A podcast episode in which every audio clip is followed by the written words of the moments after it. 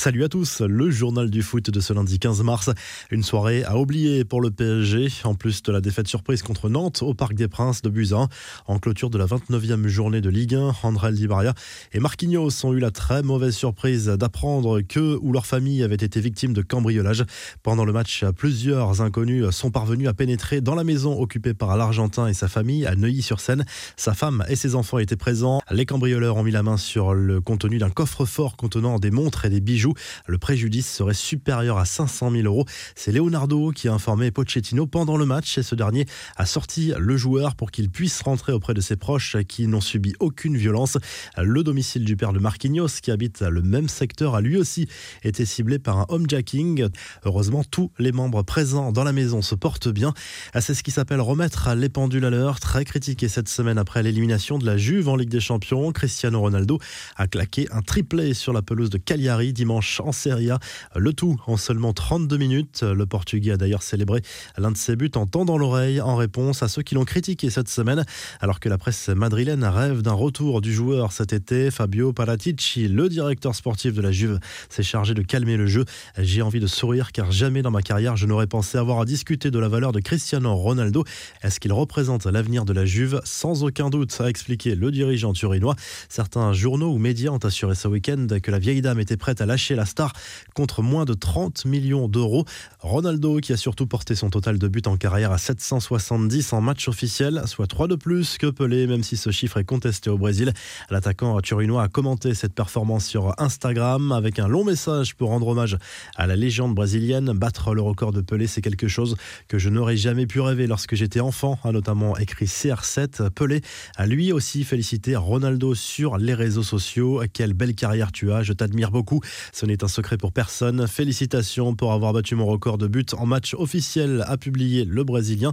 Les infos en bref avec euh, ce bug sur Twitter avec euh, le mot Memphis. Certains ont eu la mauvaise surprise de voir leur compte suspendu pendant plusieurs heures simplement parce qu'ils avaient posté un message contenant le prénom de l'attaquant lyonnais. Et des petits malins ont piégé d'autres internautes en les poussant à écrire Memphis après leur avoir demandé le prénom de l'international néerlandais. En Angleterre, un match palpitant dans le derby londonien entre Arsenal et Tottenham. Lamela a ouvert le score d'un magnifique coup du foulard, mais Odegaard et la casette sur penalty ont permis aux Gunners de renverser les Spurs. Michel Platini à nouveau face à la justice suisse cette semaine dans l'affaire du paiement suspect de 2 millions de francs suisses par la FIFA en 2011. Le Français va de nouveau être auditionné. Ensuite, soit il sera mis hors de cause, soit il sera renvoyé devant un tribunal pour y être jugé. Platini sera ensuite entendu mercredi dans l'enquête visant Gianni Infantino. Les supporters de l'OM s'en souviennent forcément Lucho González, sacré champion de France en 2010 avec le club olympien, a choisi de mettre un terme à sa carrière de joueur à 40 ans selon l'Atlético Paranense. Le Brésilien devrait intégrer le staff de l'équipe première et en Turquie, âme sensible s'abstenir. Le défenseur turc Ozer Ozdemir a été exclu après un tacle à la carotide sur un adversaire lors du match entre Deniz Lisport et Gaziantep. Un geste involontaire mais extrêmement maladroit et kamikaze, c'est le moins que l'on puisse dire. Le joueur s'est excusé après la rencontre. La revue de presse, le journal l'équipe revient sur la défaite du PSG dimanche soir en Ligue 1 contre Nantes qui joue sa survie dans l'élite. Le club parisien enregistre sa huitième défaite de la saison en championnat et Lille compte désormais trois points d'avance en tête.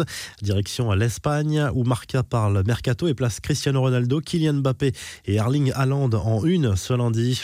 Le journal espagnol explique que le retour éventuel du Portugais cet été ne serait pas incompatible avec un gros transfert. Le Parisien reste la priorité mais l'attaquant de Dortmund constitue un plan B XXL.